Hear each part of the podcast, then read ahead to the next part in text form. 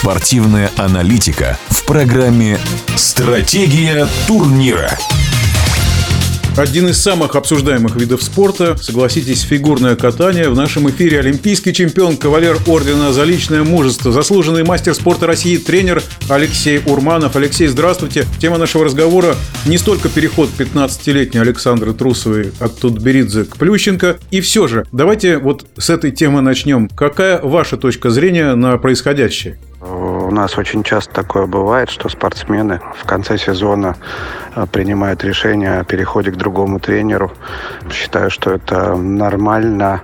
И это решение, наверное, было самой спортсменки.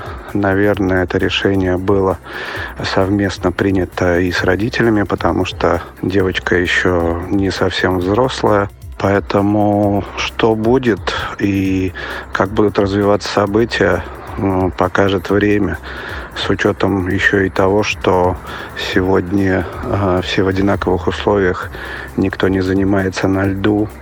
Ну, когда начнутся ледовые тренировки, когда э, как-то начнется сезон, будет какое-то понимание того, насколько правильно или неправильно. Поэтому я бы сейчас не стал бы это очень сильно критиковать. Давайте подождем. Давайте, да, подождем. Тем более, что самый главный критерий – это результат. А, Алексей, как вы считаете, ну, понятно, что негативно повлияет вся эта история с карантином. Вот насколько негативно она повлияет на спортсменов, у которых нет возможности тренироваться? И вот насколько ухудшатся э, их результаты? Как вы считаете?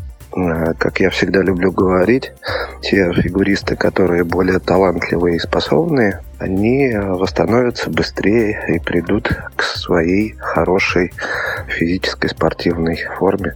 Опять же взять вот отмененный чемпионат мира в Монреале, куда Алена Косторная и Анна Щербакова должны были поехать одними из фавориток на золото. И вот как вы думаете, у них еще будут э, шансы вот с таким запасом прочности побороться за золото чемпионата мира? Ведь пик, когда почти все получается, быстро ускользает.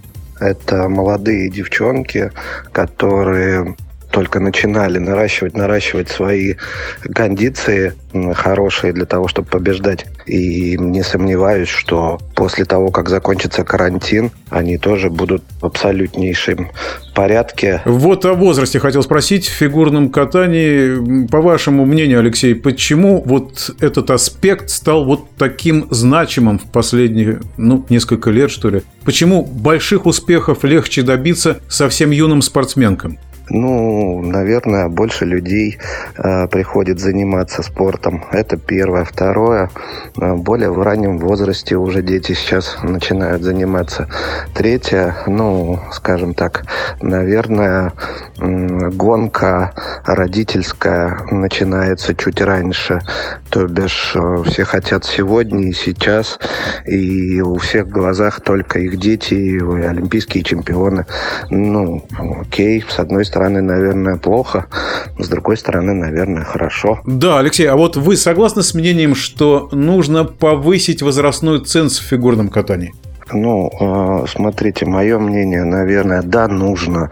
Но делать это нужно очень аккуратно, потому что нужно же сохранить интерес к фигурному катанию. Соответственно, нужно сохранить зрелищность. Э, если мы очень э, сильно поднимем эту планку, это не будет совсем правильно. Вопрос о том, насколько это делать, насколько повышать, не совсем простой. Я думаю, что на, может, на год, на два повысится. Вот выполнение сложнейших прыжков и элементов в раннем возрасте влечет за собой серьезные травмы. В дальнейшем вы тренируете совсем юных, у которых уже появляются первые успехи. Вот как избежать серьезных травм? Ну, как правильно сказал а, мой наставник Алексей Николаевич Мишин когда-то, он сказал, а зачем же мне как тренеру останавливать спортсмена, который хочет на сегодняшний день изучать более сложные элементы. Я абсолютно с ним согласен. Здесь, наверное, нет какого-то возраста для кого-то. С какого возраста надо начинать изучать четверной прыжок, например. Надо изучать четверной прыжок тогда, когда спортсмен к этому готов и хочет к этому стремиться. Алексей, что касается мужского фигурного катания, пару слов о его состоянии в России. Ведь многие годы у нас просто не было больших каких-то успехов. Ну, мужское фигурное катание сегодня, ну, к сожалению, да, не самые хорошие времена переживает. Давайте так, а, мы надеемся, что а, все-таки наши ребята, которые являются лидерами, мне кажется, что они вполне себе могут двигаться вперед, и они и двигаются, собственно говоря. Алексей, знаю, что вы отмечали Александра Самарина. Что можете сказать о его перспективах? Я всегда говорил, что мне нравится своей э, работоспособностью, своим стремлением. Вот поэтому я желаю ему дальнейшего роста и и успехов в нашем любимом виде спорта. Да, Алексей, спасибо за беседу. И в нашем эфире был олимпийский чемпион, кавалер ордена за личное мужество Алексей Урманов. Стратегия турнира. Стратегия турнира.